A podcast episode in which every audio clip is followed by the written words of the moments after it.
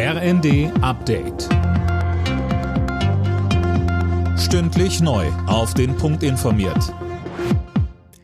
Ich bin Dirk Jostes. Guten Tag. Im Streit um das Bürgergeld bleiben die Fronten zwischen Union und Ampelkoalition verhärtet. Der Hartz-IV-Nachfolger wird aller Voraussicht nach heute keine Zustimmung im Bundesrat bekommen.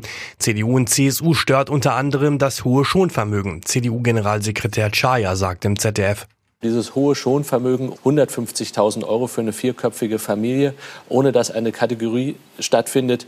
Jemand, der noch gar nicht gearbeitet hat, hat eben kein Schonvermögen oder sehr wenig. Und jemand, der viel gearbeitet hat, mehr, das wird vollständig aufgegeben. Dieses Bürgergeld ist ungerecht und die Menschen merken im Land auch, da stimmt was nicht.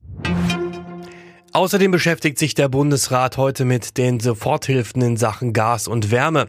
Der Bund will im Dezember die entsprechenden Abschlagszahlungen für Haushalte und kleine Firmen übernehmen, bevor dann im kommenden Jahr die Preisbremse greift.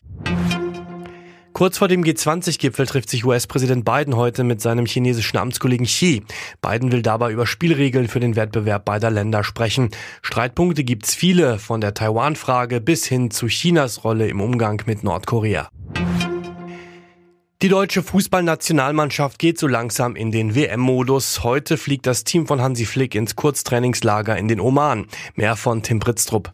Dort steht übermorgen das letzte Testspiel vor dem Turnier an. Gegner ist der Oman. Eine Woche später wird es dann ernst. Dann spielt Deutschland im ersten Gruppenspiel gegen Japan.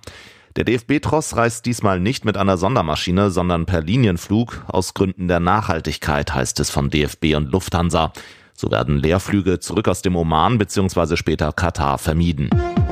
Alle Nachrichten auf rnd.de